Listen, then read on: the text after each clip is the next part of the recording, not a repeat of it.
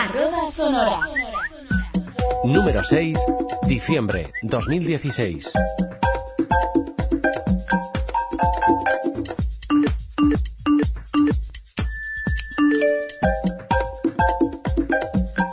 Aquí comienza esta revista tecnológica editada por Ciudad, realizada en los servicios bibliográficos de la ONCE, arroba sonora. Bienvenidos todos los que escucháis nuestra revista trimestral. En la parte técnica está Juan Rodríguez. Con la lectura de textos nos ayudan, como casi todos los trimestres, Paloma Martínez y Antonio Hueso. Y aquí, delante del micrófono, Estela Landrove. Bienvenidos a este número 6 en el cual vamos a tener un montón de contenidos que vamos a esperar que sean de vuestro agrado. Si os parece, comenzamos a explicároslos.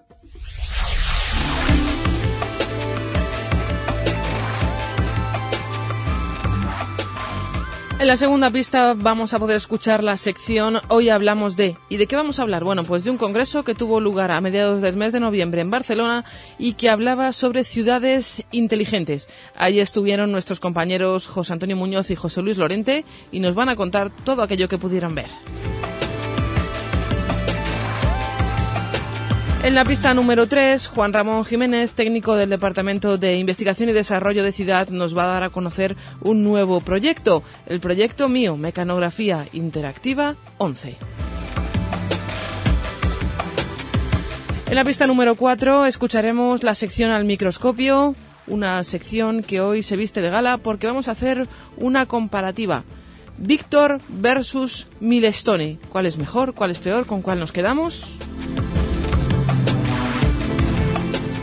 En la pista número 5, Rocío Casati nos contará las novedades de la última versión de iOS, la versión 18. Pista número 6, noticias curiosas, noticias significativas aparecidas en Internet en los últimos tres meses, en tres palabras.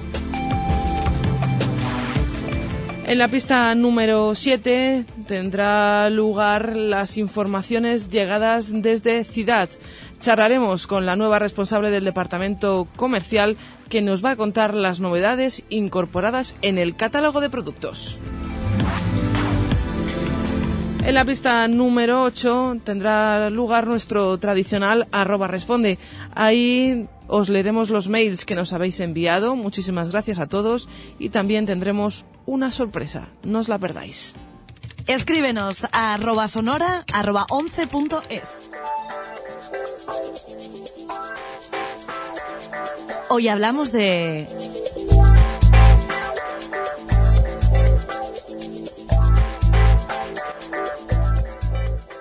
Y en esta pista de arroba sonora vamos a conocer ahora las novedades que nuestros compañeros de Once Ciudad encontraron en Barcelona, donde se desarrolló el pasado, eh, a mediados del pasado mes de noviembre, una importante reunión que fue el Smart City Expo World Congress de las ciudades inteligentes en el mundo. Vamos a conocer de primera mano en qué consistió este congreso con dos compañeros que ya los habéis escuchado alguna vez aquí en la revista.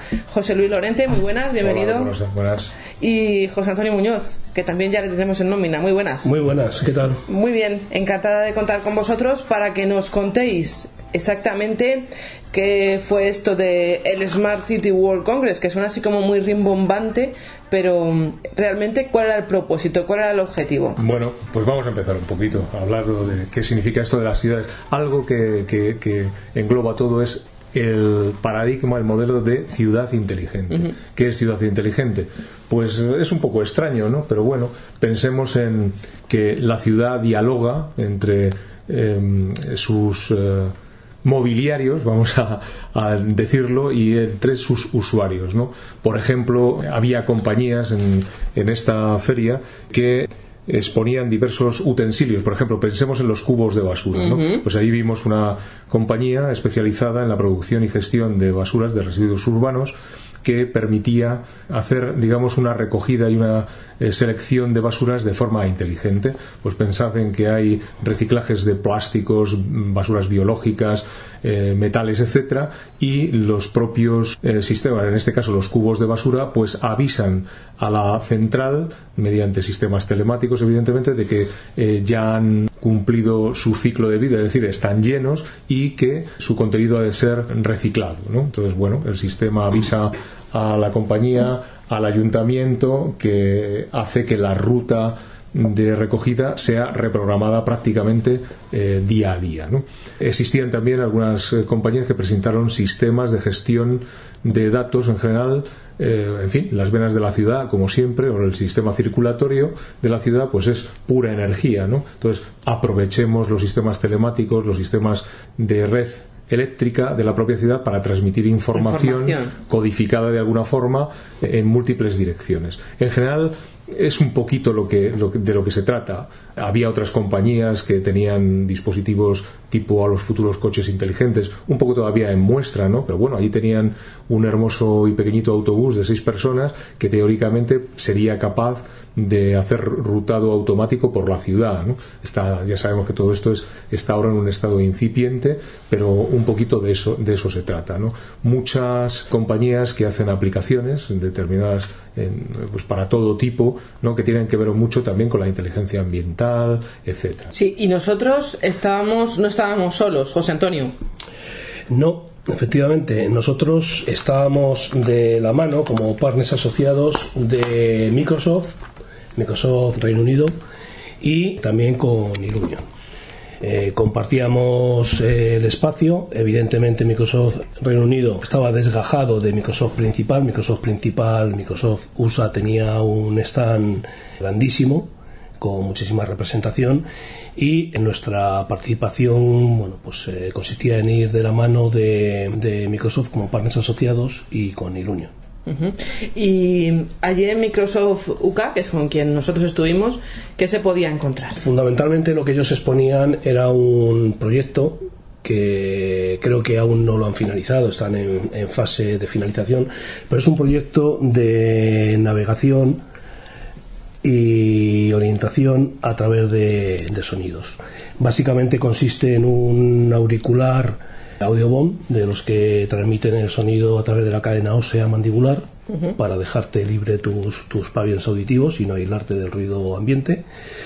Y este auricular estaba asociado a un emparejado con un smartphone que le transmitía información, pues no solamente de los aspectos interesantes para poder desarrollar una ruta correctamente a través de, de un eje, de la, de la ruta que estabas haciendo, sino que además te transmitía información de interés, como pueden ser, pues, qué sé yo, pues, eh, tiendas cercanas, puntos interesantes de, bueno, pues, eh, culturales, etcétera, por donde vas pasando, ¿no?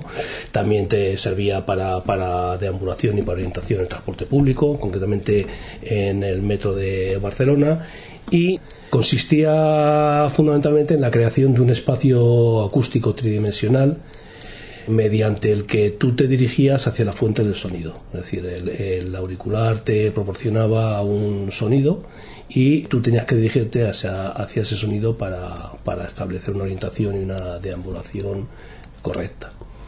José Luis estuvo, bueno, no, no, llegamos a probar ninguno de los dos, pero sí hubo personas ciegas que lo estuvieron probando y bueno, pues parecía que estaban satisfechas. Sí, lo probamos un poquito de forma virtual. Tener en cuenta que esto estaba dentro de la gran, del gran teatro de la feria y lo suyo hubiera sido hacer alguna prueba de navegación como nos hubiera gustado por el exterior y hacer alguna pequeña ruta, ¿no? Pero bueno, había un simulador virtual donde podíamos perfectamente oír puntos marcados de interés que fueron marcados evidentemente por el personal de Microsoft y que eh, eran mientras realizabas tu pequeña ruta en un espacio aproximadamente de 15 o 20 metros, pues podíamos distinguir a nuestra derecha o a nuestra izquierda de acuerdo a cómo orientaban tu cabeza se presentaba respecto de la ruta. es decir, si perdías el eje y teníamos una marca por la derecha, oías perfectamente que la información provenía por la derecha, por el centro, por la izquierda, en un angulito, un ángulo determinado, ¿no? lo cual eh, te producía un sistema una sensación de inmersión durante la navegación, la verdad es que bastante agradable porque además eh, seguías percibiendo, como decía José Antonio muy bien, el entorno. ¿no? Es un proyecto que no está todavía terminado, de hecho todavía no se han atrevido a ponerle nombre comercial, que insistimos mucho si tenían alguna idea por ponerle algún adjetivo, pero bueno, está en esa línea como algunos otros proyectos españoles, pues por ejemplo Argus, ¿no? que es un proyecto europeo y desarrollado además por líderes de, eh, en España, fundamentalmente de la Carlos III. Y, eh, Sí, hay un proyecto hay un europeo proyecto también europeo, relacionado. Quizás sea interesante, José Luis, comentar que estuvimos hablando con, con uno de los, con el responsable, digamos, de Microsoft UK que estaba allí en la feria y se sorprendieron bastante, ¿verdad?, cuando le comentamos esta idea de configurar un espacio tridimensional, auditivo y tal. Pues, bueno, pues es un poco antigua quizás, ¿no?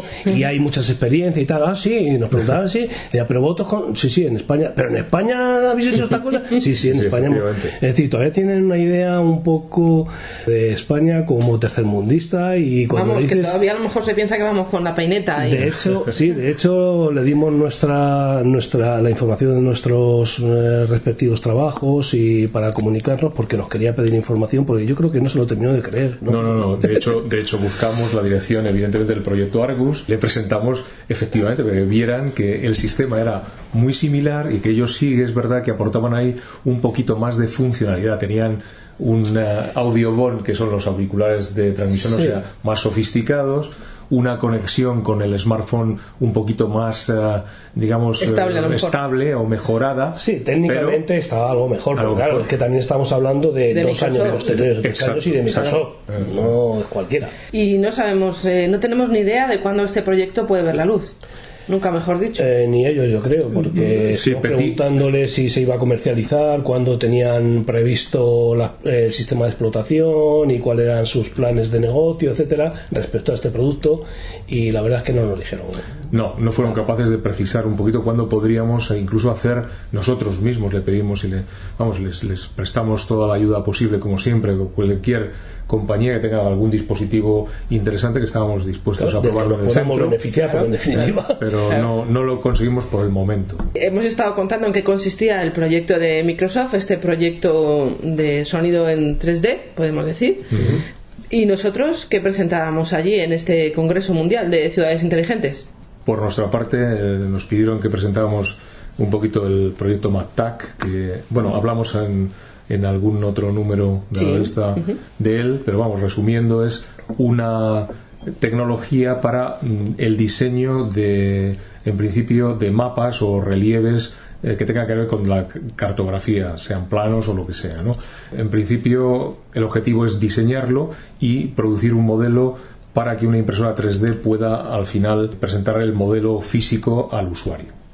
Entonces, bueno, la verdad es que nos quedamos sorprendidos porque sí es verdad que sorprende, nos gusta mucho y siempre acabamos un poco eh, con, el- con la misma pregunta, ¿no? Esto es muy caro, que esto de las impresoras 3D, bueno, las impresoras 3D poquito a poco, poquito a poco van calando y posiblemente en en unos dos o tres años, pues será rara a lo mejor la persona que no tenga al menos una impresora 3D en casa eh, de las vamos a llamarle como mínimo baratitas ¿no? ya que están ahora alcanzando pues los 300 400 euros ya se pueden conseguir algunas impresoras 3D eh, digamos em, sencillas entonces si a través de una impresora somos capaces de poder imprimirnos nuestros propios mapas que pueden provenir por un proceso personal de producción o a través de una biblioteca o un servidor en este caso que, Que nos mande ya el mande archivito. la- el archivito para imprimirlo pues será estupendo.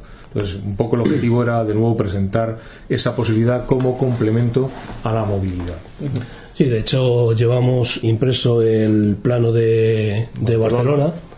En 3D y claro, nosotros las personas que veíamos por allí con discapacidad visual pues digamos que le echábamos el lazo, ¿no? Para que comprobaran eh, ápticamente si les parecía el resultado correcto o no, la impresión que tenían. Y la verdad es que, bueno, pues no sé ¿Eran si es porque, claro, no sé si es porque la gente es muy educada o eran sinceros y decían realmente que, que, bueno que, que tenía una, una percepción muy buena y que, que se tocaban muy bien y que, que podían ser de gran utilidad y la verdad es que mostraron un gran interés También estaba en el stand, si no me equivoco, chicos, eh, nuestro, Compañeros de nuestros Ilunion. compañeros de Ilunion. así es ¿Y qué nos presentaban? Llevaron allí un desarrollo nuevo que, que han realizado, que son unas balizas, se llaman bitcoins, y eh, estas balizas eh, tienen la propiedad de que tú las programas con un mensaje y van asociadas a una aplicación para el smartphone. De tal forma que tú te instalas la aplicación en el smartphone y cuando pasas por el entorno próximo a donde hay una Bitcoin instalada con un mensaje, te avisa mediante vibración o mediante sonido de que próximo a ti Tienes un mensaje, exacto. una baliza con un mensaje. Exacto, entonces eh, tú te, te diriges y la baliza eh, te da el mensaje. Te puedo decir cafetería, plano de la, del edificio, etcétera. Tú las puedes programar con, con un mensaje. Y de hecho nos comentó eh, el ingeniero que lo había desarrollado antes usuaría que estaban haciendo bueno, una experiencia piloto allí en la delegación territorial de Cataluña con algunas Bitcoin instaladas para probar un poco cuál era el- la experiencia de usuario y si a partir de ahí se podía generalizar un proyecto un poco más ambicioso de generalización de este sistema. Lo que está claro es que casi todos los proyectos tecnológicos de ayuda a la movilidad, de ayuda a las personas ciegas o deficientes visuales, pasa por, por los smartphones ¿eh? o por las tablets incluso. Parece que sí. eh, evidentemente es el dispositivo que más generalizado está en la población. Cada vez tienen más capacidad, con lo cual cada vez se les puede dar más prestaciones. Y parece ser que todo pasa por ahí, ¿no? Todo. Entre nosotros son pequeños ordenadores, eso que, que hace unos años era necesario llamarle ordenador y tenerlo en una mesa, que pasó a estar sobre nuestras rodillas, pues ahora está en nuestro bolsillo. Y lo fundamental de estos sistemas es que, evidentemente, tenemos una maravilla ahí instalada gratuita, que es la síntesis de voz, que para nosotros es ideal, y tenemos unas conexiones pues wifi, bluetooth, etcétera, con cualquier tipo de dispositivo. Por lo tanto, mm, lo que todo el mundo está haciendo es basándose, creando, diseñando aplicaciones que funcionen mm, en el smartphone y que sea este el que se comunique con distintos periféricos. Hoy hemos hablado precisamente de los bitcoins y de este sistema de Microsoft y todos están basados en que de alguna forma eh, desarrollan una aplicación que corre en el smartphone. ¿no? ¿Hacia dónde pensáis que, que vamos? Pues a mí me gustaría decir, y, y soy optimista al respecto, que tendríamos que confluir en una mejora de la calidad de vida. Hilando un poco con el tema que nos ha traído hoy aquí, hablar de ciudades inteligentes, desde mi punto de vista, es hablar de ciudades accesibles. No entiendo cómo una ciudad que tiene que ser vivida y disfrutada por los ciudadanos puede presentar barreras. Entonces, cuando hablamos de ciudades inteligentes, si no emparejamos el concepto de accesibilidad para todas las personas, estamos dejando una parte muy importante de la inteligencia. Es decir, pueden ser ciudades, pero dejan de ser inteligentes. Y a este respecto, me gustaría comentar que nos sorprendimos muy negativamente porque en toda la feria no vimos apenas ninguna iniciativa sobre accesibilidad en las ciudades inteligentes. La verdad es que nos dimos varias vueltas por toda la feria, eh, nos una eh, es que algo tiene que haber, es que algo tiene, alguien tiene que hablar de accesibilidad y no encontramos nada. No, Eh, nosotros. nosotros. Y bueno, afortunadamente en la semana posterior, el día, me parece que el día 23 de noviembre, se celebraba en el mismo entorno, aunque evidentemente fuera de- del Smart City Expo World Congress, se celebraba una mesa de trabajo sobre Barcelona accesible o la ciudad accesible en la que se daban cita, no, no estuvimos, desgraciadamente no pudimos asistir, pero se daban cita los principales actores eh, del medio urbano. Arquitectos, diseñadores, administración Sitios. pública, técnicos, etcétera. Y eh, seguramente en esta mesa de, de trabajo se habrán extraído una serie de conclusiones que van a aportar gran información para que las ciudades empiecen a atender la necesidad de que sean accesibles y en este sentido podamos mejorar. Es decir, que volviendo al principio de tu pregunta, yo creo, porque soy optimista, que la tecnología tiene que confluir en una mejora de la calidad de vida, pero la calidad de vida de todos. Ese es, el, objetivo, realmente eh, hacer tecnología para que al final el usuario realmente, todos los usuarios, todo el mundo no, no, no pueda eh, vivirla, usarla, disfrutarla, pues no merece la pena. Pero bueno, todos somos optimistas ¿eh? y estamos empezando seguramente una gran revolución. Eh, esto que decíamos, por ejemplo, el Bitcoin, una de las pequeñas experiencias es dónde está nuestra baliza cómo se llama esa baliza, que será la puerta a la cafetería. Pero fijaros lo que significa tener un hiperlink, simplemente un link en tu teléfono, porque esa sonda te lo ha, esa, esa, esa, baliza, te lo facilita en el que dices, oye, menú del día de la cafetería.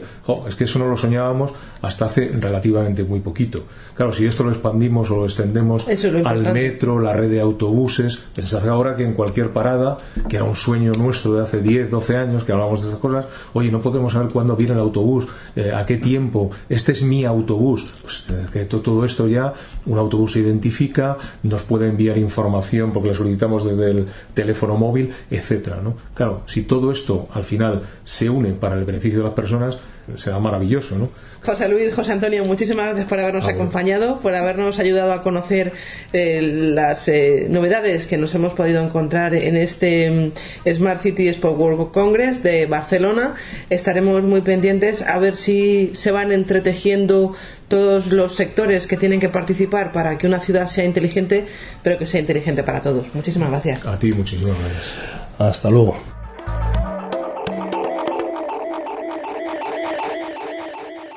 Escríbenos a arroba sonora arroba 11.es.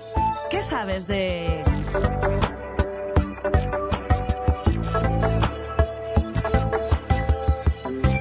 Y en este ¿Qué sabes de? En esta ocasión vamos a hablaros sobre un producto muy novedoso. Es un software que verá la luz aproximadamente a mediados del mes de enero y que se llama MIO, Mecanografía Interactiva 11. Pues bien, de este software para aprender el manejo del ordenador, vamos a charlar con Juan Ramón Jiménez, que ya ha estado con nosotros en más ocasiones. Juanra, muy buenas, bienvenido. Buenos días, Estela, buenos días a todos. Un placer es que estés con nosotros aquí en la revista arroba sonora y además Juanra, él es técnico del departamento de I de Ciudad y ha estado trabajando muy activamente en este software, en este proyecto mío. Cuéntanos. Es una aplicación que se ha desarrollado pensando en personas que están empezando a tomar contacto con el ordenador. Luego veremos que también puede valer para personas que están empezando a tomar contacto con los teléfonos móviles, porque al fin y al cabo, pues todos estos dispositivos tienen un teclado, ya sea físico o virtual, que es lo que necesitamos para mandarle órdenes al ordenador, para escribirle, para pedirle que nos haga operaciones.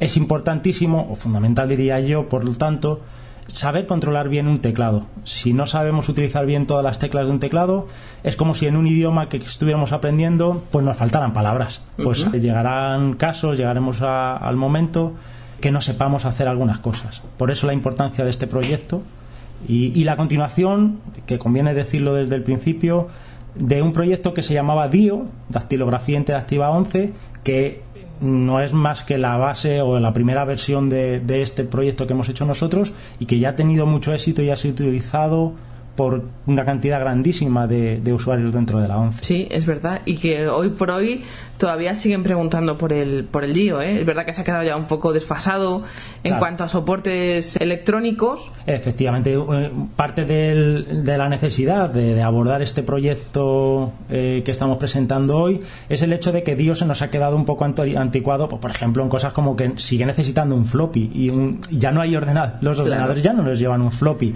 Y bueno, algunas técnicas que cuando se hicieron estaban fenomenal y la aplicación era fenomenal, pero evidentemente se ha ido quedando antiguo y merece la pena empezar un proyecto nuevo con herramientas nuevas y así lo, así lo decidimos y así lo hemos llevado, a cabo. llevado, a cabo. Bueno, este mío, mm, ¿en qué soporte lo podemos encontrar, Juanra? De momento está para ordenadores con el sistema operativo Windows desde la versión 7 en adelante. Y lo podremos descargar en cuanto esté disponible a través de la página web del CIDAD. Efectivamente, se pondrá a disposición de los usuarios un enlace que nos descargará un pequeño instalador y él solo hará toda la, la operación de descargar todas las aplicaciones necesarias, todo lo que vea que el ordenador en el que se está instalando necesita y no tiene todavía y un proceso de instalación normal y corriente como el de cualquier otra aplicación nos dejará instalados la aplicación pues en cosa de pocos minutos. Bueno, pues ya hemos conocido de dónde se podrá descargar. El precio aproximado será de unos 20 euros, en torno a 20 euros, y además mm, habrá que activarlo. Lleva una, un código de licencia que el usuario tendrá que, que, activar, que introducir en el software. Sí, efectivamente. Sobre todo, tanto el precio como el código de activación vienen obligados de alguna manera por la síntesis de voz. La aplicación no es una aplicación accesible al uso que, que lleve JAWS o un revisor de pantalla para, para que sea accesible para nosotros, sino que es dirigida. Utilizamos una síntesis de voz para ir gestionando todos los mensajes que se van o que se deben producir en la aplicación en base a las pulsaciones que va haciendo el usuario en el teclado. Esa síntesis de voz tiene un precio y esa síntesis de voz nos exige, entre otras cosas, a llevar una contabilidad de las personas que lo han instalado. Así que el precio y el hecho de tener que activarlo, pues, pues viene en determinado, base al motor de voz. Y si te parece, vamos a esbozar un poquito cómo funciona este programa mío. Bueno, pues así a grandes rasgos la funcionalidad es bastante sencilla. Siguiendo la estela de ese programa DIO que comentábamos en la introducción, dividimos la aplicación entera en lecciones, son un total de 33 lecciones ahora mismo, que están divididas en tres grupos. Hay lecciones básicas, hay lecciones intermedias y lecciones avanzadas. En las primeras lecciones, el objetivo es que el usuario aprenda dónde están cada una de las teclas. Para ello se nos explicará detenidamente, partiendo de una posición de referencia, que nos explican cómo llegar, lo primero que nos hacen es explicar cómo llegar a esa posición de referencia, pues partiendo de esa posición de referencia nos explica la posición de cada una de las letras en el teclado.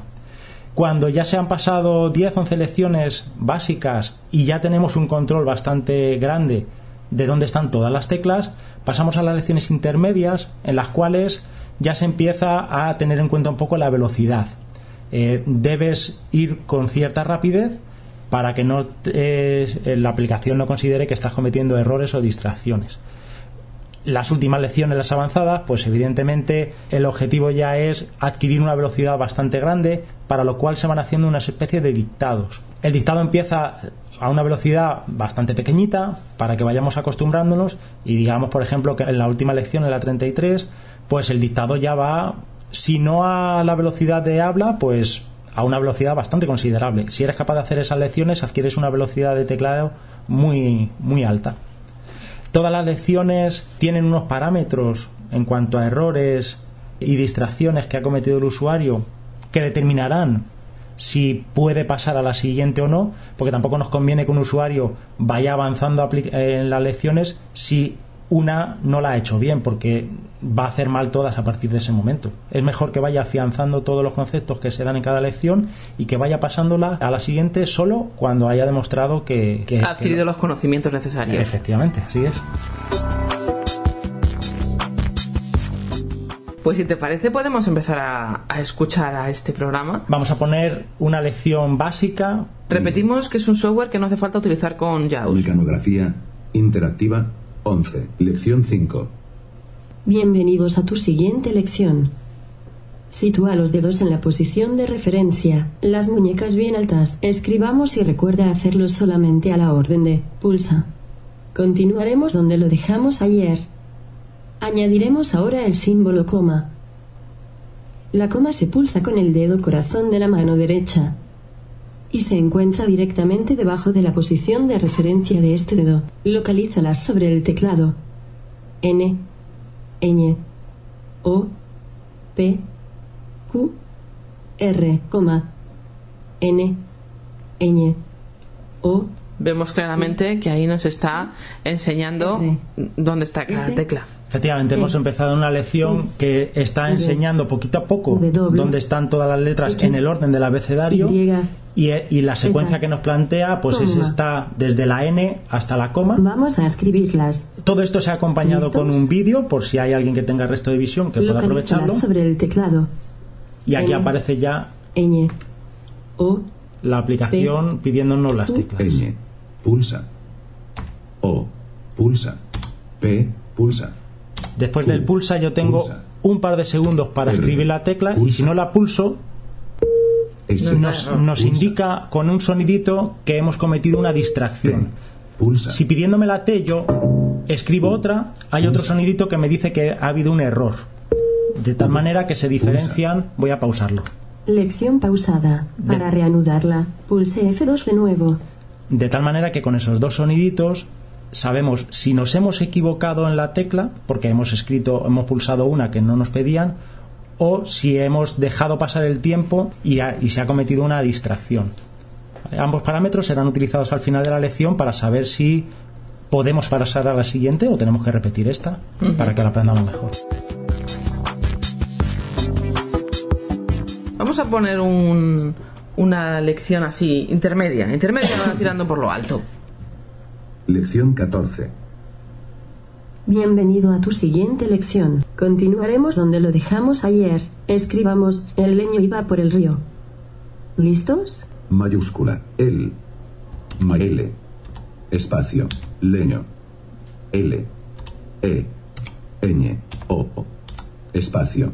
Lección pausada. La Para pauso. reanudarla, pulse F2 de nuevo. La pauso para poder explicar lo que, lo que hemos visto ahora y lo que vamos a poder ver cuando continuemos con esta frase.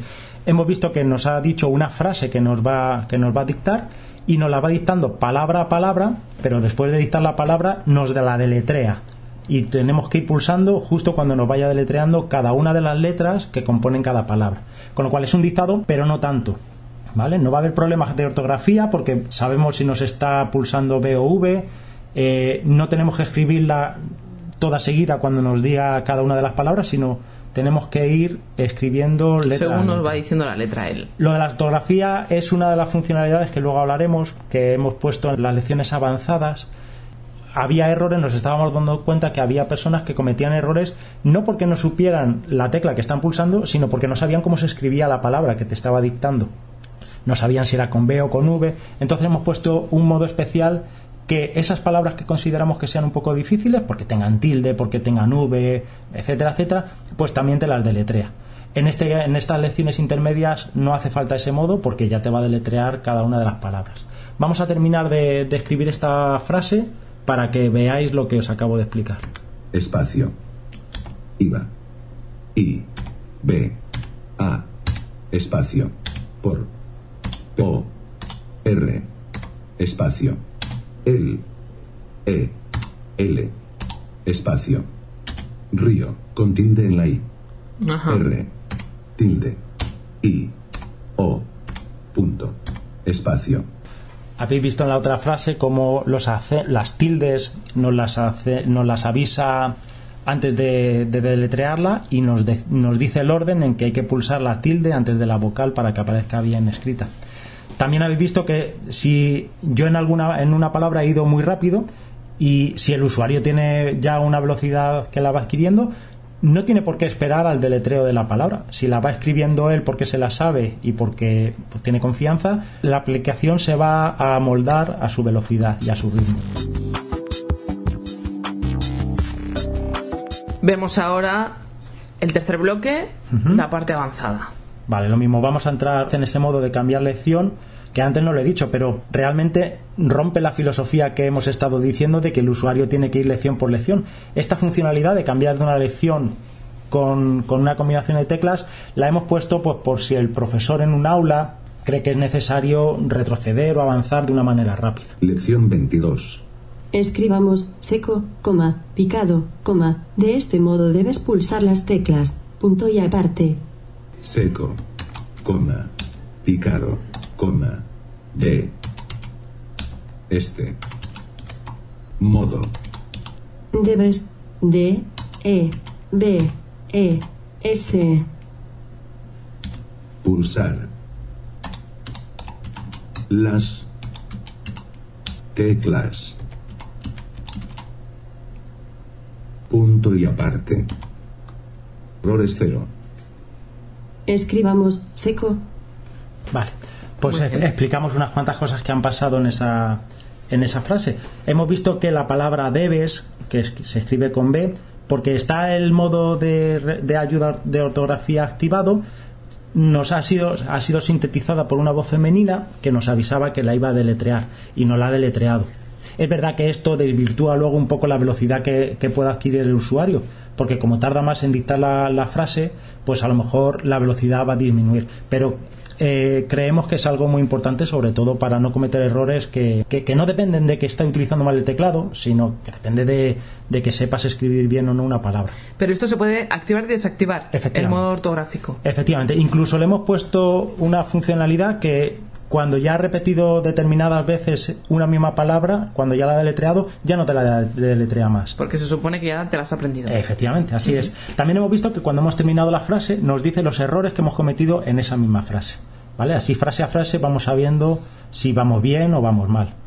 Hemos visto que esta es la lección 22, es una de las primeras avanzadas y el ritmo de, de dictado es pues lento todavía. ¿Podemos subir y bajar el volumen o aumentar y disminuir la velocidad? Sí, como es una síntesis de voz y la tenemos nosotros, pues podemos hacer cosas como las que decía Estela, de subir y bajar el volumen y la velocidad. Solo en las lecciones básicas e intermedias, porque en las avanzadas el ritmo del dictado lo marca la aplicación. Entonces, en la primera lección avanzada se avisa al usuario de que en estas que quedan de aquí al final no se podrá modificar estos parámetros de la síntesis de voz porque necesitamos llevar el ritmo que, que la aplicación ha marcado. Pero en las primeras en las básicas y en las avanzadas, con las teclas de función F3, F4, F5 y F6, se sube y se baja tanto el volumen como la velocidad.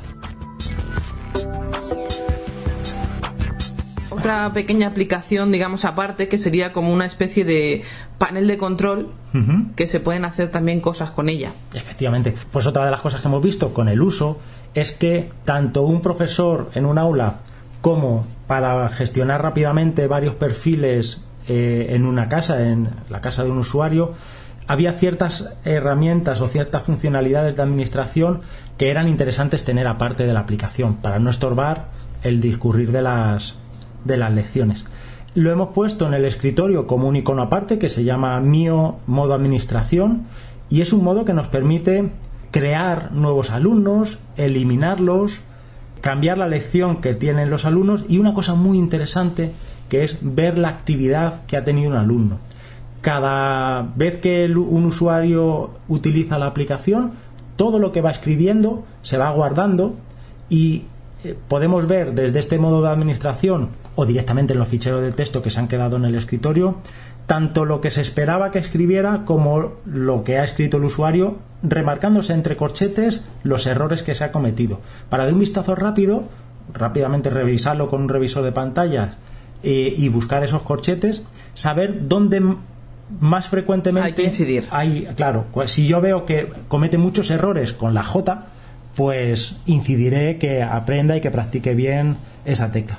Todo eso se puede hacer desde esta aplicación de administración, que esta sí no es dirigida, esta sí que necesita el revisor de pantallas para poder acceder a toda ella.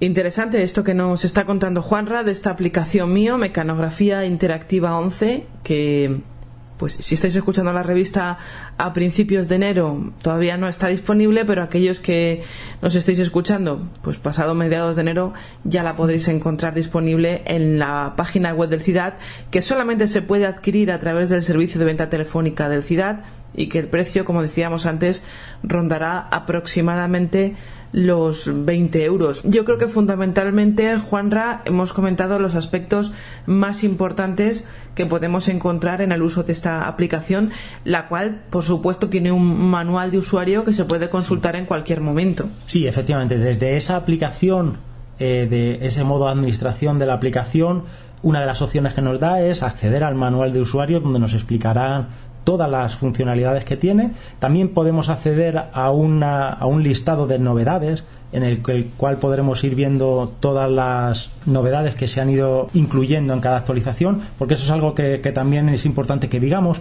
que la aplicación se actualiza automáticamente. Cada vez que yo arranque la aplicación, esta se va a conectar al servidor donde tengamos el instalador y va a comprobar si la versión que estamos ejecutando en este ordenador es la última. Si no lo fuera, nos va a ofrecer la posibilidad de descargar e instalar eh, la última versión que haya en el servidor, respetando por supuesto todos los usuarios que hayamos creado, la posición y la configuración que tengamos para cada uno de ellos. Juana, muchísimas gracias por habernos acompañado, a vosotros. por habernos enseñado mecanografía y gracias por colaborar y seguir trabajando tan activamente en proyectos como este. Muchas gracias a vosotros y espero que os guste la aplicación y que mandéis todas las sugerencias de todas las cosas que pueden hacerla mejorar. Muchas gracias.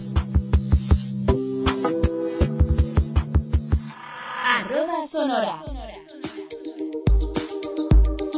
Al microscopio. Muchos de vosotros nos habéis pedido una comparativa, un Víctor versus Milestone. ¿Qué diferencias hay? ¿Cómo funciona cada uno de ellos? ¿Con cuál os quedáis? ¿Qué mm, os hace decidiros por uno o por otro? Pues bien, en el número anterior de arroba sonora sometíamos al microscopio a nuestro querido Víctor Stream 2 y en este nuevo número vamos a hablar del Milestone 312AC porque primero es una de las novedades de nuestro catálogo y segundo, muchos de vosotros nos habéis pedido las diferencias entre uno y otro. Oye, me tengo que comprar uno un reproductor Daisy y no sé cuál elegir. No sé en qué basarme para coger uno o coger otro. Pues bien, vamos a intentar sacaros de dudas, desgranarlo y conocerlo. Y gracias a Cristina Luchese, que ya estuvo con nosotros el número pasado del Departamento de Imas de Ciudad. Cristina, muy buenas, bienvenida. Hola, ¿qué tal? Vamos a conocer todas estas mm, grandiosidades de uno y de otro para que después os quedéis con el que más os guste. En primer lugar, vamos a hablar de esta novedad, de este nuevo bebé de Bones, el Milestone 312AC, que tiene el mismo nombre que el reproductor anterior, pero incorpora esas letritas que ya le hacen diferente. ¿Cómo es el equipo, Cristina?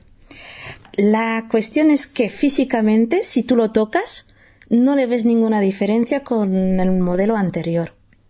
Entonces, la pregunta del millón es, entonces, si yo veo lo mismo eh, porque es un ¿Qué lo hace diferente? Eso es, porque es un producto distinto, ¿no? A ver, para los que no conocen el Milestone 312 previamente, es un aparato muy pequeño. Estamos hablando de unos 53 gramos de peso y un tamaño, pues como si fuera la superficie de un DNI más o menos, unos 8 y pico centímetros. Eso es 8 y pico centímetros por cinco y medio si llega y por de espesor pues un centímetro y medio no, no llega.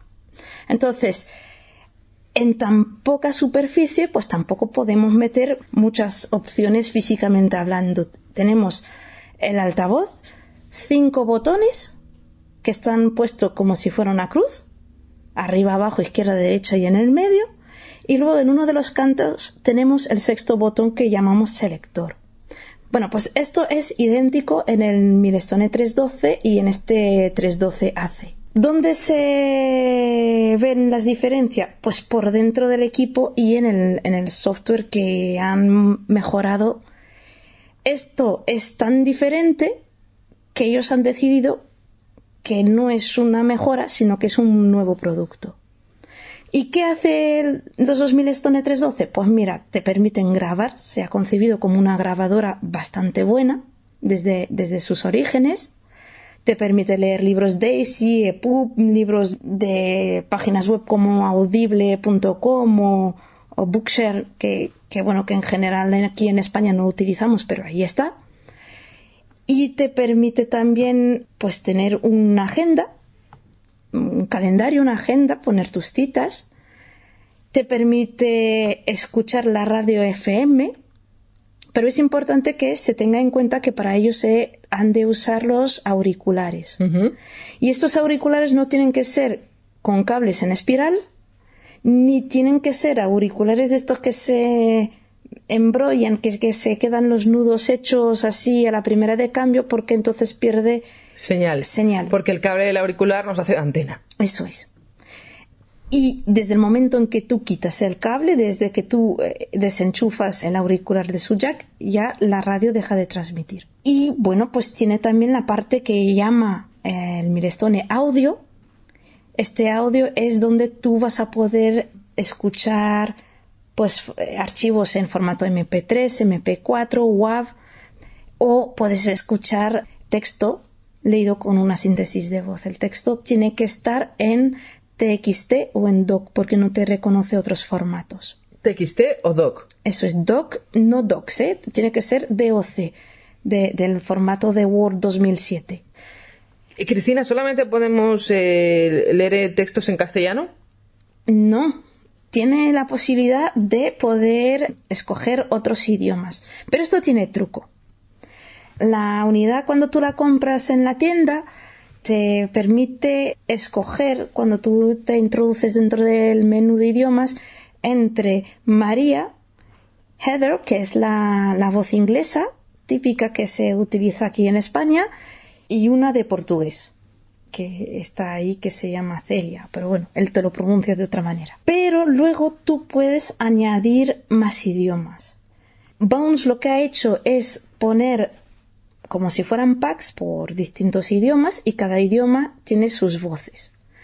Tienes un pack que se llama Spanish y en este pack tú puedes añadir Antonio, Inés y Laia, que es una voz de catalán. ¿Y esos packs, de dónde los obtenemos? Los tienes que descargar de la página web de Bones, que eso sí que está en inglés. La página es www.bones.ch. Con lo cual tendríamos la voz de María, la voz de Antonio, La voz de Inés, la voz de Inés y la voz de eh, Laia. Laia, más la de Heather Heather, y, Celia. Esto eh, con las voces nuestras, pero si tú ahora pues eh, estás estudiando francés, pues tú te vas al pack y bajas ese ese ese Archivito. ese, ese archivito. Muy bien. Y tanto para actualizar la versión como para eh, añadir estos idiomas, una vez que los tienes descargados, lo metes. Pues yo recomendaría, mira, enchufar el Milestone 312 hace eh, que lo vas a poder ver como una unidad, como si fuera un USB, pegar ahí los archivos directamente en la parte raíz, en el directorio raíz, y cuando tú mismo desconectas, entonces ya eh, tienes la actualización que se está haciendo. Para ello, mm, primero eh, diría de comprobar que haya bastante batería. ¿Y qué novedades tiene este Milestone 312AC con respecto al 312? se ve mucho a la hora de haber diseñado el equipo por dentro. Por ejemplo, tenemos la posibilidad de utilizar la vibración, tanto en la alarma como en la agenda. Tenemos un detector de movimiento que dentro de la alarma, cuando tú quieres repetir la alarma dentro de cinco minutos haciendo un gesto específico, que al principio sí que es cierto que te cuesta pillar el truco, pero cuando ya lo, lo- tienes es muy sencillo, es como si volcaras el contenido de una botella, es este gesto de muñeca, pues te repite la alarma a los cinco minutos siguientes. Otra gran novedad que tiene es que su memoria interna, que antes era de 740 megas para el uso nuestro, de usuarios, pues ahora se ha incrementado en 12 gigas disponibles. 12 gigas, mm, vamos a decir que en una grabación podría ser unas 420 horas, unos 17 días. Bueno, ya aprovecho para decir que la memoria externa te permite usar las tarjetas SD hasta 32 gigas. Que esos 32 gigas pues podrían ser unas 1110 horas, 46 días. No más de grabación. 32 gigas. No más de 32 gigas. Y además, el fabricante recomienda que sean tarjetas eh, muy reconocidas como Kingston, Toshiba, Trustend y SanDisk, por ejemplo. Eso es. Hemos hablado de las tarjetas de memoria, hemos hablado de la memoria interna, pero tiene más diferencias, ¿no? Sí, tiene una novedad que es que además de recibir la radio, que además está, le han mejorado la, la calidad de sonido, ahora puedes retransmitir lo que vendría en el altavoz o en los auriculares del Milestone en otro equipo. Es decir, que tiene un emisor. Efectivamente, este emisor lo que te hace es que si tú tienes un equipo de música en casa o si estás en un vehículo, sintonizando la misma frecuencia de radio En los dos equipos. en los dos equipos, lo que harías es escuchar a la vez el contenido del sonido, ya sea la música o tu libro, en el equipo de música más potente. Tiene también su aquel para eso necesitas mantener los auriculares eh, en condiciones, lo que decíamos de no retorcer los cables y demás, y eh, no te puedes em, alejar mucho, exceder de metros, eso es. Tenemos también una agenda mejorada. La agenda lo que han hecho es realmente reprogramarla entera. Eh, esto ahora nos permite realizar citas o eventos a largo plazo o, continuos, pero, pero en plazos largos, un cumpleaños, unas vacaciones. También te permite programar la reproducción de audio. Si tú tienes un, un programa de radio que tú querrías grabar, pues eh, puedes tú definir el tiempo. de comienzo, ¿no? Eso es, el tiempo de duración y cuándo quieres que se inicie esa grabación. También en este sentido te permite recibir un aviso de cuándo vas a tener eventos solapados. Porque ahí ya no sabe qué prioridad tiene que tener. Entonces te dice, ojo, que tú a estas horas tienes este otro evento. Ya te toca a ti escoger cuál de ellos quieres conservar. ¿Alguna novedad que se me escape? la batería que, por ejemplo, ahora eh, tienes en una condición de reproducción normalizada, con nivel de, de velocidad y de volumen normal en el altavoz. Antes era unas 5 horas de carga para unas 12 horas de reproducción. Y ahora son 3 horas de carga para unas 20 horas de reproducción. Esto es aproximado, ¿eh? porque si yo le meto velocidad o si yo le subo el altavoz, va a consumir más energía que si yo escucho con auriculares y le pongo una velocidad ordinaria.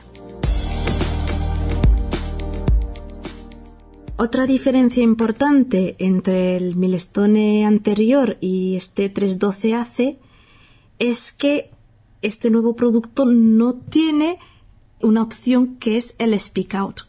¿Qué es el speak out? era esto que te permitía grabar una etiqueta, una pegatina o los botones para coser a la ropa o estas tarjetitas de plástico que podías tú luego enlazar a una botella o a lo que fuera. Bueno, pues esta opción ya no existe. Entonces, aquellos usuarios que tuvieran el Milestone 312 anterior y que utilicen este speak out que no piensen que por actualizar el producto van a poder seguir usando esta posibilidad. Hemos hablado de cómo es el equipo, hemos hablado de lo que hace, de las diferencias que tiene con el Milestone 312, de las novedades que incorpora.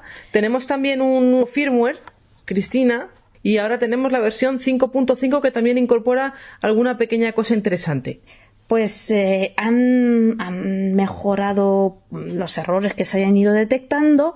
En este sentido, se ha visto que hay veces en que cuando tú memorizas una frecuencia de radio, por lo que sea, no, no, te la capta automáticamente cuando tú vuelves a esa memoria.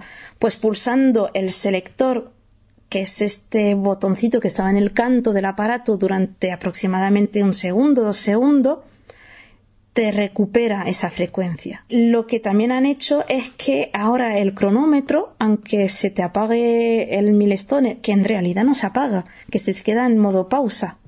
Tú puedes bloquear el teclado, pero nunca se te apaga realmente, ¿de acuerdo? Pues aunque esté en modo pausa, el eh, cronómetro sigue funcionando. También han hecho una pequeña mejora en la agenda que te dice el día de la semana en el que te encuentras, es decir, no solamente te dice el 7 de octubre o el 29 de noviembre, sino te dice también el día en el que estás, ¿no? Y el día de la semana en la lista de eventos, pues la semana 33, 47, se ve que es algo que se había perdido y que la han debido de pedir usuarios de otros países y la han vuelto a, a colocar en esta versión. Una novedad más del firmware es que el Milestone anuncia el nombre de la emisora o su frecuencia si no tiene nombre si tú se lo solicitas. Y ahora, pues lo que muchos de nuestros oyentes están esperando, las diferencias rápidamente entre el Victor Stream y el Milestone. ¿Qué tiene uno que no tenga el otro o qué tiene el otro que no tenga el uno? Oye, esta es la pregunta del millón, ¿eh? Mira, Lo primero es la parte física. Eh, es verdad que el Milestone tiene su ventaja en que es muy ligero y muy pequeño. Lo puedes poner en la mano, en el bolsillo de una camisa, es muy pequeño y, y no te pesa nada, absolutamente nada. Pero a su vez, al tener pocos botones, tú para realizar determinadas acciones necesitas hacer unas pulsaciones múltiples y además con un determinado orden. Por ejemplo, si yo quiero subir el volumen, tengo que coger un botón concreto que tiene en relieve, por ejemplo, la cruz para que nos entendamos y a la vez subirte con la flecha derecha. Pero tú no puedes pulsar primero la flecha derecha y luego la cruz, sino que primero la cruz, mantienes pulsada esa cruz, entonces luego subes el volumen con la flecha derecha. Esto hay que aprendérselo. Sin embargo, en el Víctor es un botón. En el Víctor, al tener un poquito más de superficie, eh, hablábamos en el otro número que es como si fuera una caja de una, caja de, tabaco. cinta o un paquete de tabaco, te permite un teclado numérico más otras teclas alrededor. Así que es mucho más fácil tener una pulsación única para realizar muchas acciones diferentes. Otra diferencia que yo considero importante, sobre todo para los lectores de, libros Daisy ya avanzados, los que utilizan la lectura no solamente para escuchar a modo de afición o de hobby, sino de, de consultas o de análisis de texto o demás, es que tú en el Victor, como hay un teclado numérico, puedes elegir la página a la que quieres llegar. En el Milestone sí que tienes un nivel que se llama página, si es que el productor del libro te la ha puesto, la, la, paginación, pero tú puedes saltar de página en página, no puedes ir directamente a la página 57. Tampoco tenemos las marcas resaltadas. Las marcas resaltadas. Ni las vocales, estas que tú podías eh, grabar un dato en tu marca.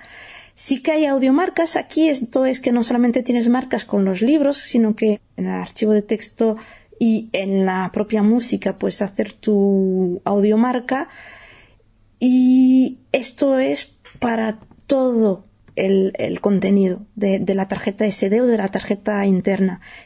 Y otras diferencias es que en realidad las necesidades igual son, son distintas. Yo con eh, un milestone puedo hacer pues eso, mi agenda particular eso en el Victor no vas a tener.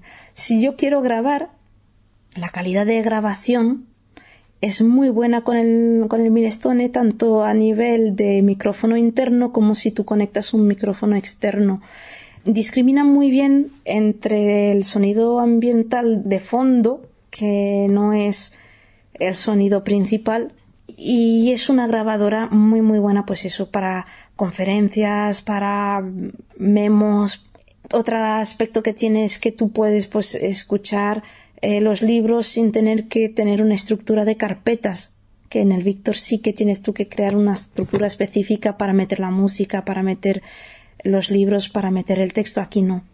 Pero eh, en detrimento de esto, el Víctor te permite mucho más detalle en, el tema de, selección de, de, textos. Otra diferencia es que el Milestone te graba o te reproduce la radio en FM, con lo cual estás un poco sujeto a, la señal. Y el Victor solo te oye radio cuando estás conectado a la Wi-Fi. Pero claro, la calidad es no buena. No tiene nada que ver. No tiene nada que ver. Con el Victor Stream podemos reproducir, descargar y reproducir podcast. Con el Milestone Podemos reproducir podcast y los pasamos del ordenador a la tarjeta, pero nada más. Yo creo que el Milestone es como si fuera un equipo un poco que hace de todo, pero hasta cierto nivel. ¿no? Como te decía, los textos, pues el docu, el TXT.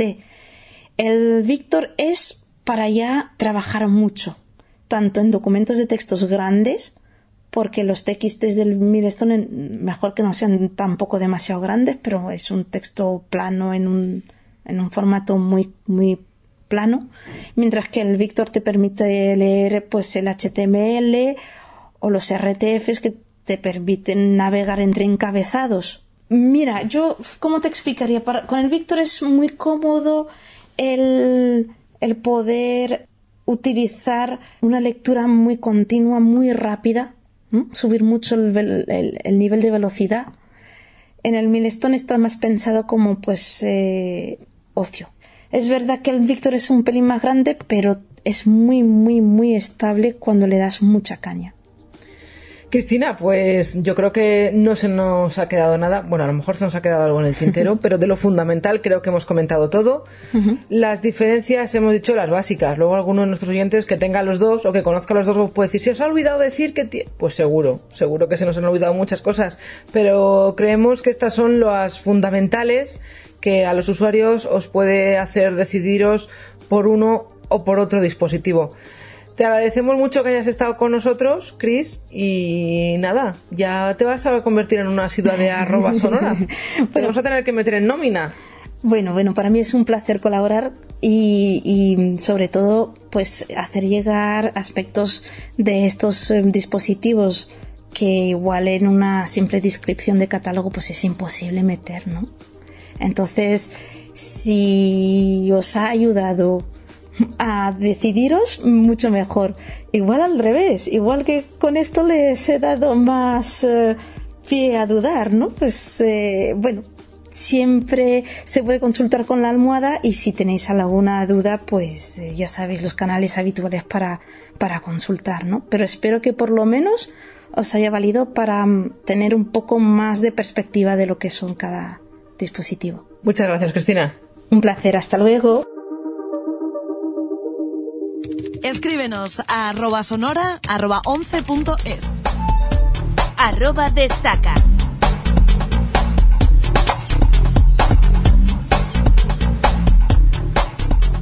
Las novedades de JOS 18. Ese es el asunto que vamos a conocer ahora gracias a nuestra invitada, Rocío Casati.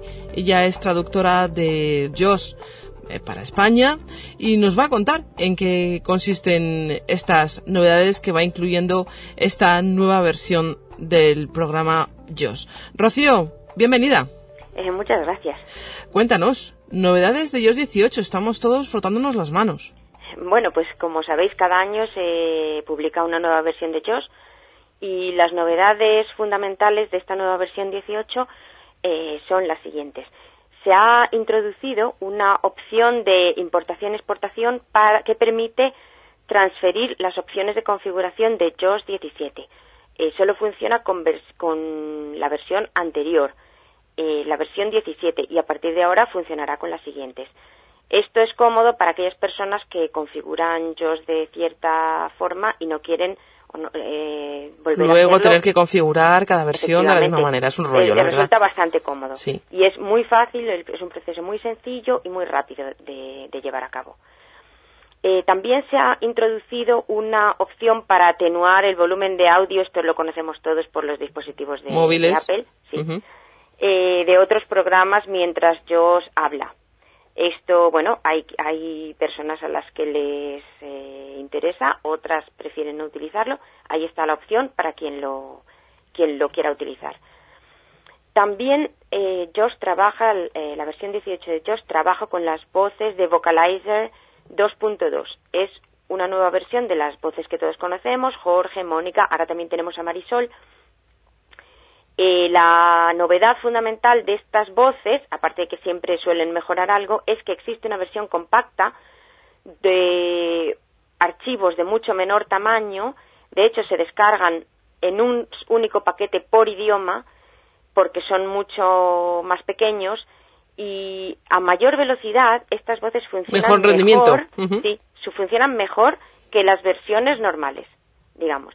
Eso también es cuestión de gustos, habrá quien prefiera quedarse con las anteriores, habrá quien prefiera utilizar estas, pero al menos está la opción para quien las, quien las necesite. Y después el, el, resto de las eh, novedades se refiere más bien a mejoras de cosas que ya existían. Por ejemplo, mm, va a mejorar bastante la forma de trabajo con Google Docs, cosa bastante interesante. Bien, sí. Eh, también el soporte de área es cada vez mejor, se soportan más atributos, más roles, etcétera, y también va mejorando el acceso a pantallas táctiles con Windows 10 y demás. Eh, todo esto ya se sabe que es un trabajo continuo y bueno que se va mejorando con las versiones a medida que se puede ir trabajando. Eso es que esto no es una versión cerrada, no es una versión es una versión definitiva, pero no cerrada. Quiero decir que durante este año pues irá habiendo nuevas versiones y todos aquellos que quieran podrán ir actualizándose. Efectivamente, la próxima actualización es en febrero, ha habido una recientemente y ya sabéis que si tenéis, eh, si tenéis activadas las actualizaciones automáticas, yo os pregunto si la queréis descargar e, e, instalar y a lo largo del año se, se incorporarán algunas funciones nuevas que no podemos desvelar, pero se sabrá en su debido momento. Muy bien, Rocío. Pues aquí estarán los chicos de Arroba Sonora llamando a tu puerta para que nos las cuentes. ¿Te parece? Por supuesto. Muchísimas gracias. Muchas gracias a ti. Adiós. Arroba Sonora.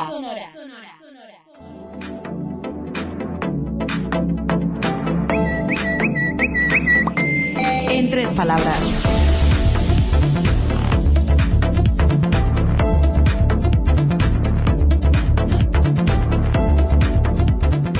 Sabéis que en esta sección recopilamos las informaciones que durante los últimos tres meses nos han parecido más interesantes, más curiosas, en definitiva, dignas de estar aquí en arroba sonora. Y vamos a comenzar con una noticia, cuando menos curioso, porque un invento del MIT puede determinar nuestro estado de ánimo con ondas de radio. Ya hemos visto en varias ocasiones cómo a partir de una fotografía es posible detectar nuestro estado de ánimo de forma automática, un recurso usado en varias plataformas de inteligencia artificial durante los últimos años. Ahora, en el Laboratorio de Inteligencia Artificial del MIT, quieren llegar más allá, quieren identificar los mismos datos usando ondas de radio sin captura de imagen. El dispositivo llamado EQ Radio es capaz de detectar sentimientos como tristeza, ira y felicidad con alrededor del 87% de exactitud. Para ello usa señales del individuo relacionadas con los patrones de respiración y el ritmo cardíaco, sin necesidad de llevar sensores encima del cuerpo. El objetivo es usar esta tecnología en el sector del entretenimiento, la publicidad y la salud, ya que podría mostrar contenido en función del estado de ánimo de las personas, así como activar de forma automática equipos de sonido e iluminación ajustándose a la emoción del ambiente. Ya es posible descargar Google Allo, una nueva aplicación de mensajería inteligente de Google. Ha llegado Google Allo, la nueva aplicación de mensajería de Google característica por la seguridad, privacidad, un amplio listado de stickers, doodles, textos gigantes y hasta emojis especiales, funciones para compartir fotografías, opciones para dibujar y hasta la búsqueda de Google integrada como bot, en particular de la mano de la nueva herramienta asistente de Google, Google Assistant. Pero además de estar ya disponible para iOS y Android de forma simultánea y gratuita, llama aún más la atención su inteligencia, siendo posible contar en cada ventana de chat con una característica de respuestas inteligentes, Smart Reply, que generará sugerencias tanto de texto como de emojis a partir de contextos y hasta de la personalidad del usuario. En cuanto a los textos, al escribir cualquier mensaje es posible arrastrar hacia arriba o hacia abajo el botón de enviar que hará las veces de deslizador para ajustar el tamaño del texto de miniatura hasta gigante. Para las fotografías compartidas, dentro de los chats aparecerá un mini editor para rayarlas con colores, resaltar elementos o añadirles texto. Y de la colección de stickers de Halo vale mencionar que ha sido diseñada por artistas independientes y estudios de todo el mundo. Blappy es una nueva aplicación de chat por Bluetooth para personas con discapacidad sensorial.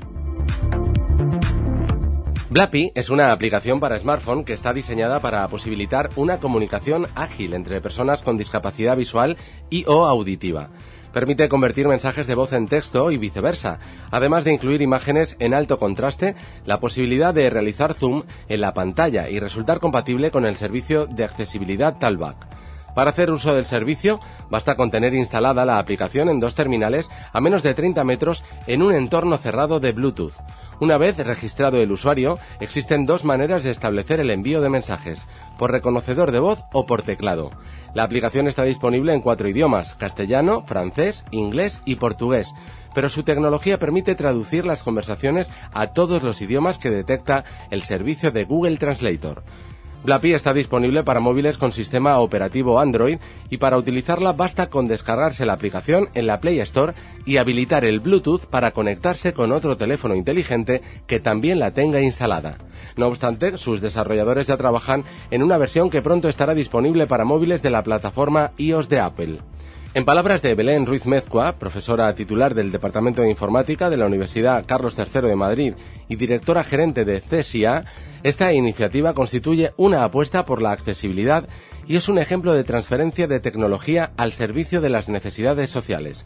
Del mismo modo, cumple con el paradigma de un diseño accesible para todos, afirma Adrián Baeza, investigador del CSIA y uno de los profesionales implicados en el lanzamiento del proyecto han creado un espectrómetro para diagnosticar diferentes tipos de cáncer con el iPhone. Un grupo de investigadores de la Universidad Estatal de Washington trabajaron en una propuesta interesante para el diagnóstico rápido y eficaz del cáncer, obteniendo los mismos resultados de un laboratorio. Crearon un espectrómetro que tiene la capacidad de detectar biomarcadores y diagnosticar diferentes tipos de cáncer. Aunque no es nada nuevo y desde hace tiempo hay espectrómetros que cumplen esta función, este modelo tiene varias particularidades. Los espectrómetros conocidos pueden medir solo una vez a la vez, pero el creado por estos investigadores tiene el potencial de medir hasta ocho muestras diferentes simultáneamente, siguiendo la técnica ELISA. Las posibilidades que brinda este espectrómetro multicanal son muchas, ya que permite agilizar los resultados de una prueba teniendo como referencia ocho muestras analizadas al mismo tiempo, o seguir la dinámica de realizar ocho pruebas diferentes de manera rápida y simple. Consiguen prótesis que transmiten tacto y que además son capaces de transmitir sensaciones. La investigación fue publicada en la revista científica Science Translational Medicine tras experimentar la utilidad de la invención con dos pacientes con manos amputadas. Los científicos e ingenieros que trabajaron en esta investigación recrearon con impulsos eléctricos el modo en que el sistema nervioso interpreta la percepción táctil, especialmente a la hora de determinar el nivel de presión que se aplica. La capacidad de determinar cuánta presión se aplica es clave para la manipulación compleja de objetos y para interacciones humanas, explicó en un comunicado Dustin Tyler, ingeniero biomédico y profesor de la Universidad Case Western Reserve de la ciudad de Cleveland, Ohio. La estimulación eléctrica da a los sujetos que experimentaron con esta tecnología la sensibilidad necesaria para saber cuánta presión aplicar a su prótesis, algo que les permitió interacciones con familiares y seres queridos más fluida. El sistema consta de un sensor de presión en la prótesis, un estimulador portátil que envía las señales eléctricas a electrodos conectados a nervios dentro del brazo del amputado, lo que permite al cerebro discernir el nivel de presión aplicada. El experimento se condujo con dos personas que sufrían amputación de la mano y se determinó que ambos pueden ahora discernir hasta 20 niveles diferentes de presión. No obstante, el mayor avance que los amputados destacaron fue la posibilidad de realizar apretones de manos, caricias o manejar objetos con la confianza que no se aplica demasiada presión.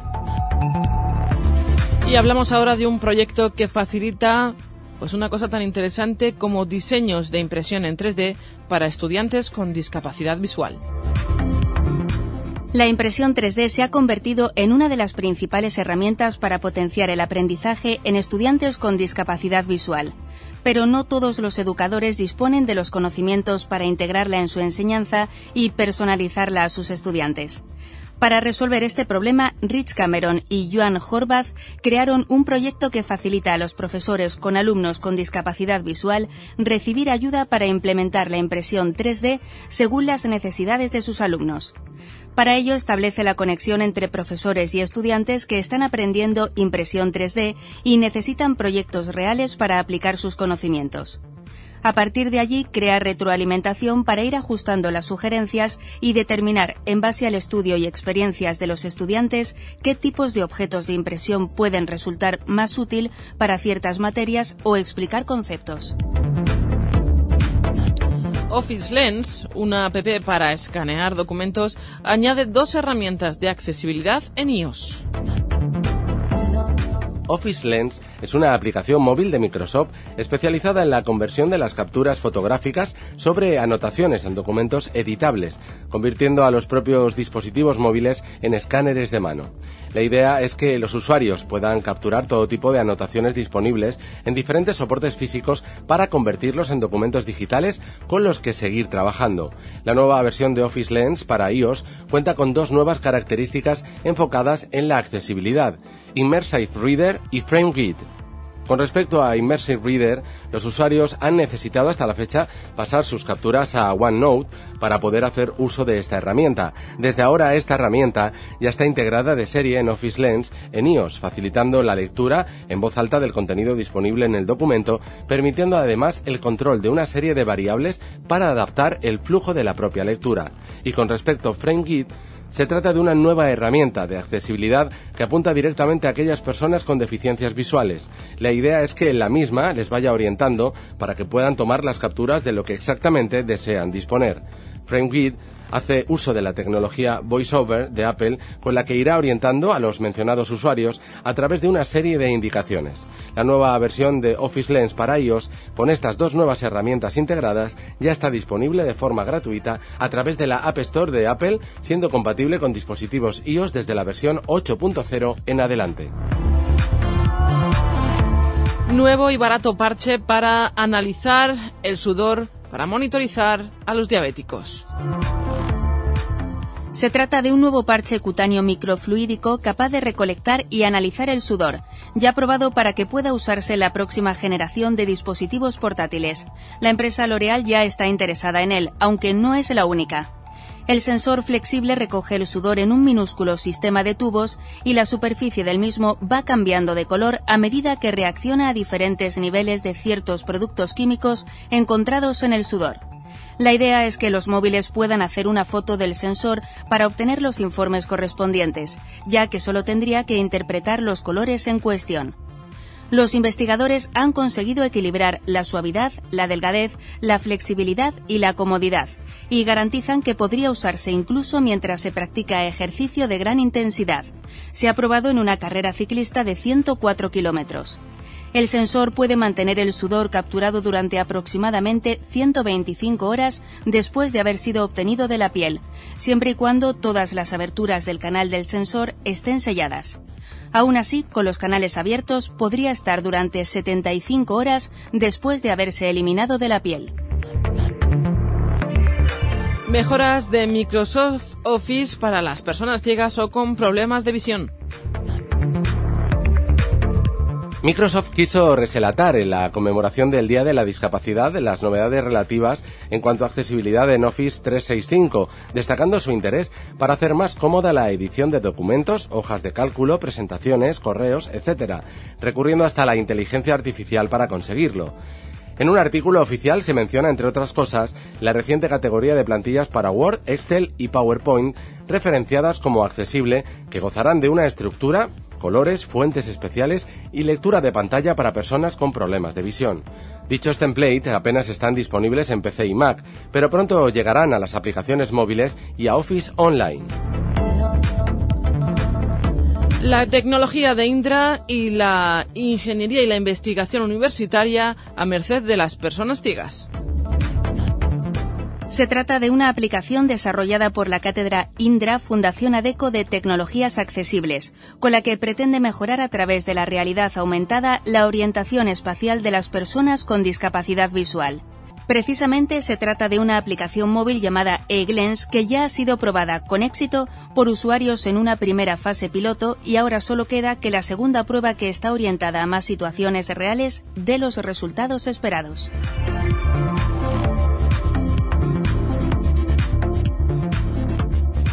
Arroba sonora.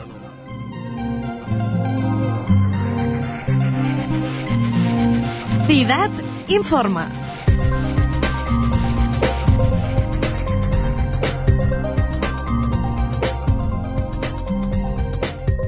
Abrimos la sección de novedades de Ciudad hoy con una especial protagonista. Vamos a saludar a nuestra compañera Cristina Valero Llamas, que nos va hacer las veces de presentadora. ¿Y por qué digo presentadora? Bueno, porque ella es la responsable del departamento comercial de Ciudad, la nueva responsable, y nos va a contar, a presentar las últimas novedades en nuestro catálogo comercial. Cristina, muy buenas, bienvenida. Hola, buenos días. Muchas gracias. Encantada de que estés con nosotros y que nos ayudes a conocer cuáles han sido los últimos productos incorporados a nuestro catálogo. En primer lugar, si te parece, podemos hablar de un juego novedoso que muchos de los oyentes de arroba sonora seguro que alguna vez han llamado a Ciudad para solicitarlo y es un juego de cartas que está muy de moda entre la población infantil adolescente, diría yo. Sí, es, eh, digamos, el producto estrella, que es el juego de cartas 1, famosísimo, muy conocido y, protagonista de muchas reuniones familiares. Está preparado eh, tanto en tinta como en braille y se puede jugar entre 2 y 6 participantes. ¿Y qué precio tendría este juego para afiliados a la 11? Tiene un precio de salida de 27,50 comprado en la tienda física o eh, telemáticamente. Además de este novedoso juego que ya podéis encontrar a través de nuestro catálogo, tenemos también un nuevo termómetro. Sí, es un termómetro que esperamos que, que funcione mejor de los que hemos estado manejando últimamente. Tiene avisos de voz y sonoros para el marcaje de la temperatura cuando ya es alta. Tiene también una pantalla más visual, más fácil de entender y el precio es de 10 euros. Esperamos que también sea, sea bastante útil.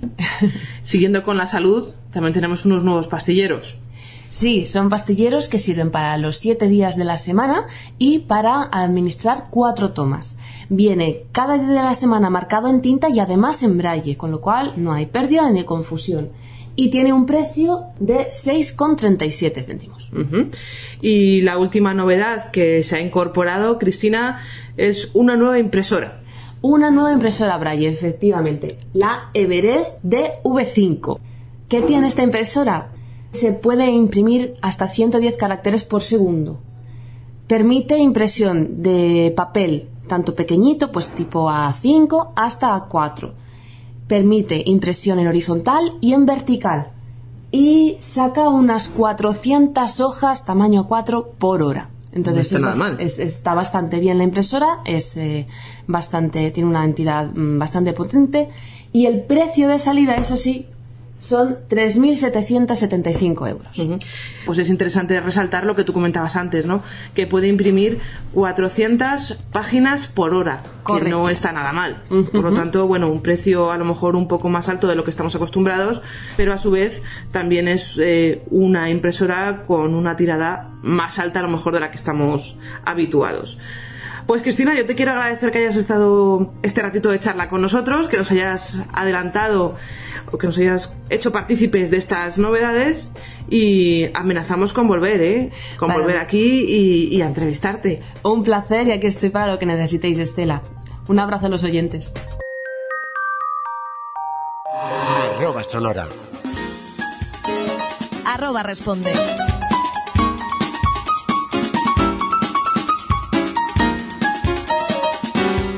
Esta es una de las pistas que me hace a mí especial ilusión aquí en arroba sonora, porque es el momento que llega de leer vuestros mails con Paloma Martínez, que nos acompaña. Paloma, muy buenas. Hola, buenas, Otra vez.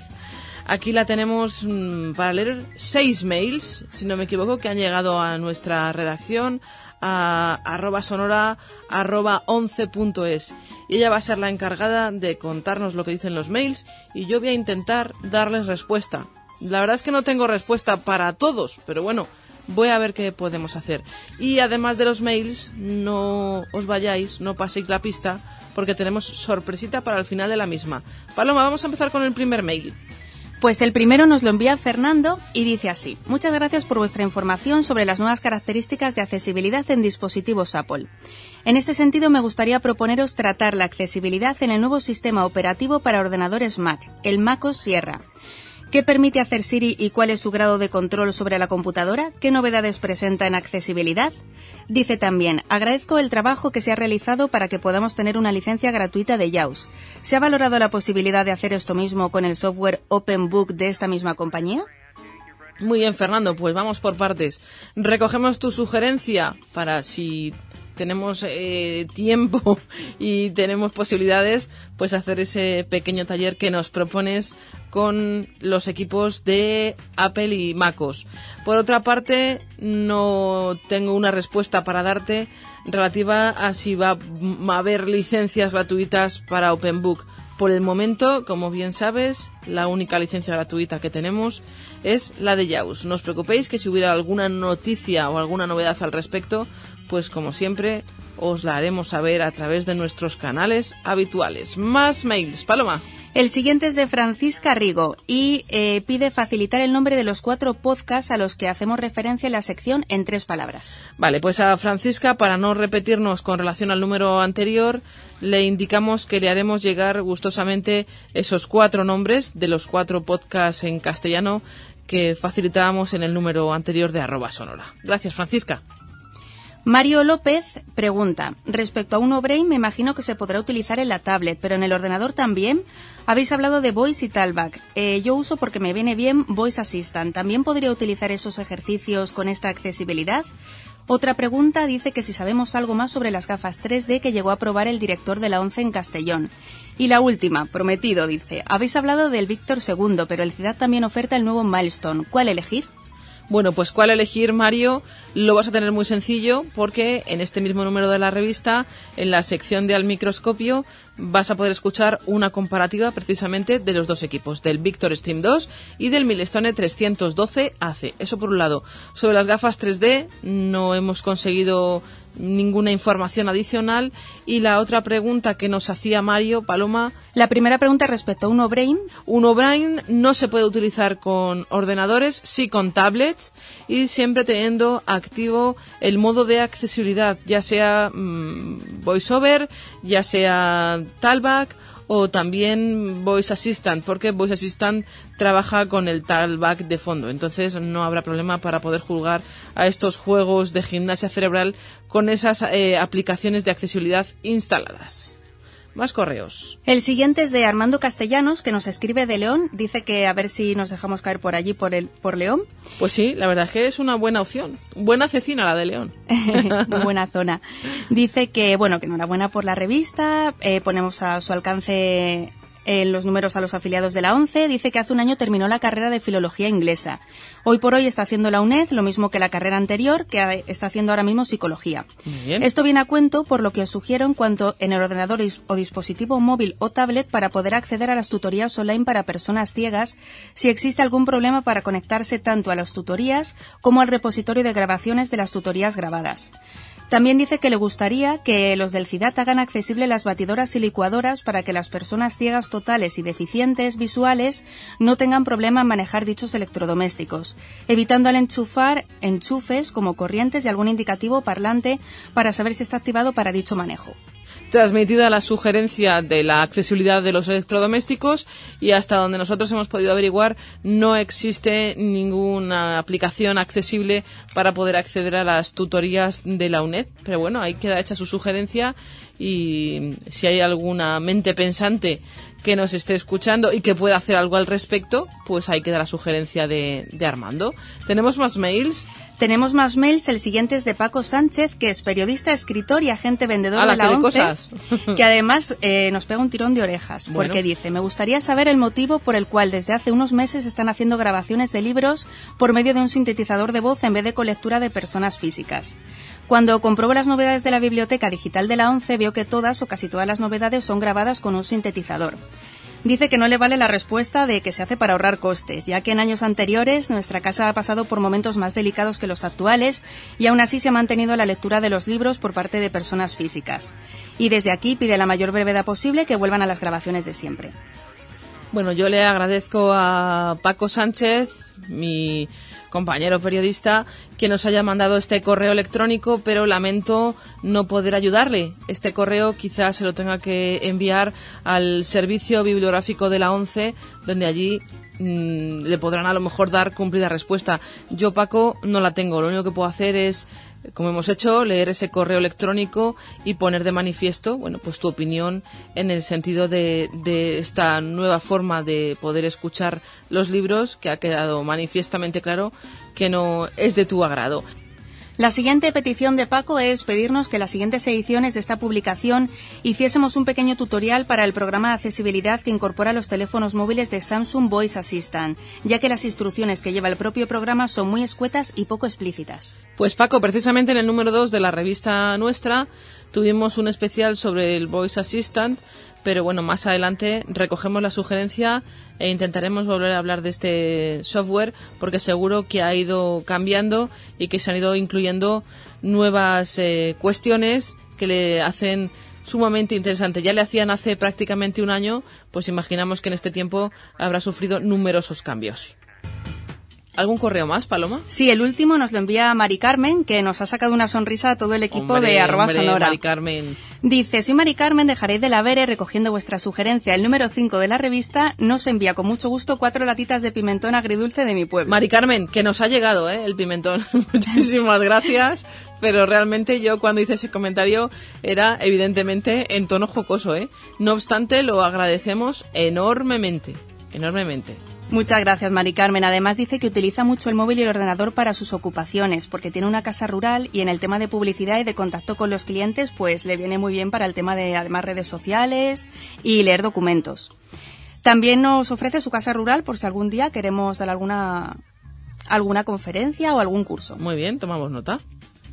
Pues Mari Carmen, te queremos agradecer muchísimo una vez más que estés ahí al otro lado de arroba sonora, que nos escuches que además nos escuches con atención porque hacíamos mención al famosísimo pimentón de Jaraí de la Vera y lo vamos a seguir haciendo, no para que nos manden más latas, sino simplemente porque es un producto muy muy bueno y hay que reivindicar lo nuestro, ¿no? Lo, lo que tenemos aquí que es mucho y muy bueno. Así que Mari Carmen, gracias por contar con nosotros, gracias por escucharnos y esperamos que poquito a poquito vayamos ayudándote y resolviendo todas tus dudas.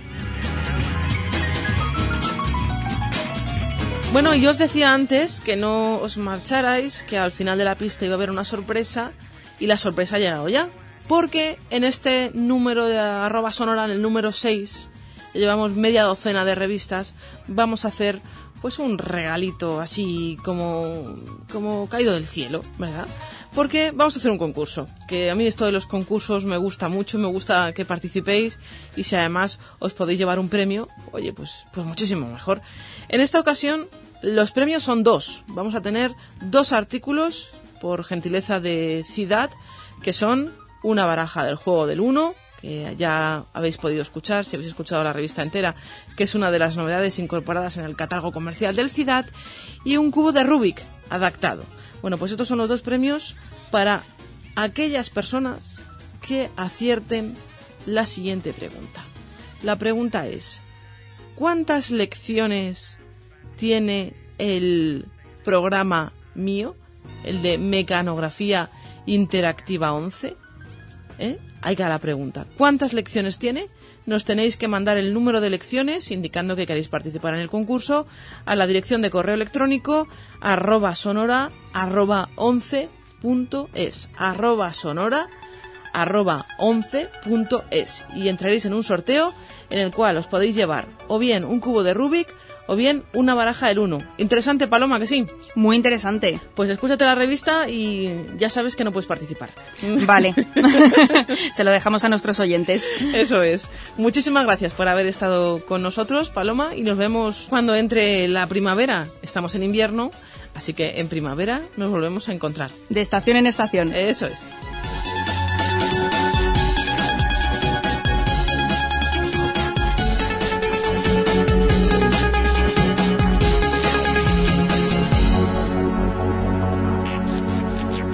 Escríbenos a arroba sonora arroba 11.es.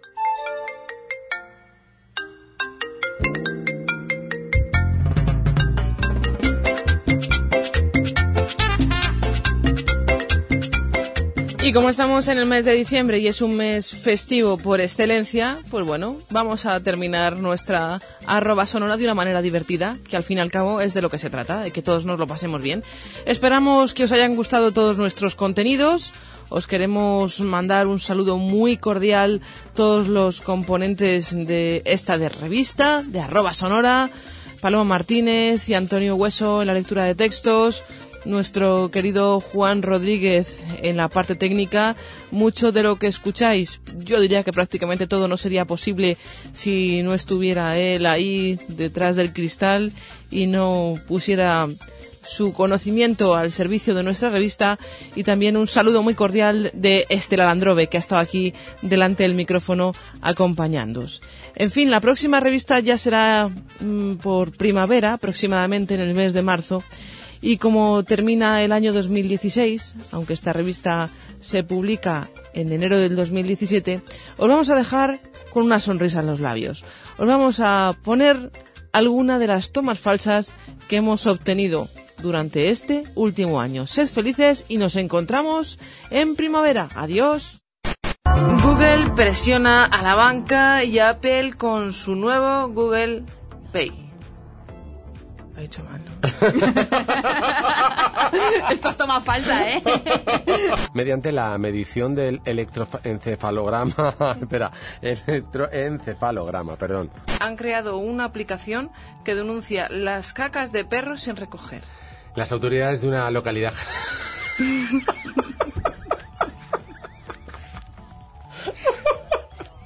es que imagino a Merecita del WhatsApp esta. A ver, os toca leer a vosotros. Pero... Ah, ¿no das paso? No.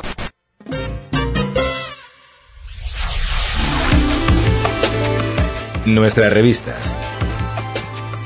La ONCE pone a tu disposición revistas en diversos formatos y con temáticas muy diversas. Si no las conoces, aquí te ofrecemos información sobre ellas, así como los temas que abordan, su periodicidad y los formatos en los que están disponibles. Así podrás elegir las publicaciones que más te interesen y suscribirte a ellas. La forma de hacerlo es sencilla. Deberás escribir un correo electrónico a la dirección sbo.clientes.11.es o bien, si lo prefieres, puedes llamar al teléfono de atención al usuario, que es el 910-109-111. Una vez que te suscribas, empezarás a recibir en tu domicilio la publicación o publicaciones que hayas elegido. Existe otro modo de acceder a estas revistas y es descargándolas desde la web de la ONCE. Teclea www.11.es y luego entra en el Club 11. Una vez allí, elige el apartado de publicaciones y dentro de este selecciona la opción Cultura y Ocio. Se desplegará el listado de publicaciones y solo tendrás que marcar la que te interese. A continuación, podrás elegir el soporte. Para ello podrás moverte usando la tecla de la letra H hasta llegar al encabezado de la página web en el que se muestra el soporte, PDF, sonido, braille o Word. Enumeramos las revistas a las que puedes suscribirte. Conocer. Esta publicación ofrece noticias, reportajes y entrevistas que tienen por objeto la actualidad social e internacional, así como la cultura y la historia. Sale cada mes y está disponible en formato braille, PDF y sonido. Universo. Si te interesa la ciencia en sus diversos campos y también algunos enigmas que quedan fuera del campo de la investigación científica, esta es tu revista. Tiene una periodicidad mensual y está disponible en braille, PDF y sonido. Para todos. Pera tu Tom.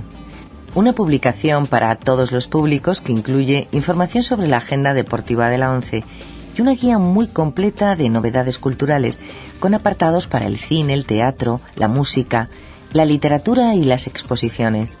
Además, ofrece noticias y sugerencias de viajes accesibles en su sección Turismo para Todos y consejos muy útiles en su sección Vivir Mejor. Es mensual y se encuentra disponible en braille, PDF y sonido. Se edita una versión en castellano y otra en catalán. Extra Pasatiempos. Este suplemento aparece en braille junto a la revista para todos cuatro veces al año, en los meses de marzo, julio, septiembre y diciembre. Ofrece crucigramas, sudokus, problemas y enigmas de lógica y matemáticas, así como otros pasatiempos que te acompañarán en tus ratos de ocio. Recreo. Svarjo. Esta revista tiene como lectores a los más pequeños de la casa, que se divertirán y aprenderán con sus noticias, consejos, experimentos, manualidades y pasatiempos. Sale cada mes en braille, PDF y sonido y está disponible en castellano y en catalán. Pásalo. Destinada a jóvenes y adolescentes, Esta publicación reúne noticias, entrevistas y consejos sobre los temas que más les interesan, como la música, el cine, la literatura, las aspiraciones profesionales, las nuevas tecnologías o las relaciones sociales. Tiene periodicidad mensual y está disponible en braille, PDF y sonido. Pau Casals. Recopila informaciones, entrevistas y críticas de revistas especializadas en música. Está pensada para melómanos, amantes de la música clásica, la ópera, la zarzuela, el jazz, el flamenco y otros estilos. Se edita mensualmente y está disponible en formato braille y PDF. Arroba Sonora. En esta revista se tratan asuntos sobre la tiflotecnología, la tecnología y la informática con carácter divulgativo y dedicada a neófitos y expertos en estas materias. De periodicidad trimestral y disponible en formato audio. Discurre.bra. Pasatiempos y juegos de destreza mental. Una publicación que te reta a trabajar con el ingenio a través de problemas de lógica, acertijos, crucigramas, test de conocimiento o detección de gazapos lingüísticos. Podrás también acompañar a un misterioso detective a la búsqueda de la historia y viajar por los más exóticos parajes y preparar ricas recetas culinarias. Su periodicidad es mensual y se edita en braille. Nota de novedades. Si lo que quieres es conocer las obras que se adaptan en Braille y Daisy, así como disponer de recomendaciones bibliográficas de interés, la nota de novedades te resultará de gran ayuda. Un buen sitio a través del que acercarte a la lectura y disfrutar de todos sus beneficios. Su periodicidad es mensual, se edita en braille, Word y sonido. Por último, te animamos a que nos hagas llegar tus comentarios y sugerencias para mejorar los contenidos de todas y cada una de nuestras revistas, así como que nos aportes tus ideas sobre nuevas secciones o temas que te gustaría que trataran en el futuro.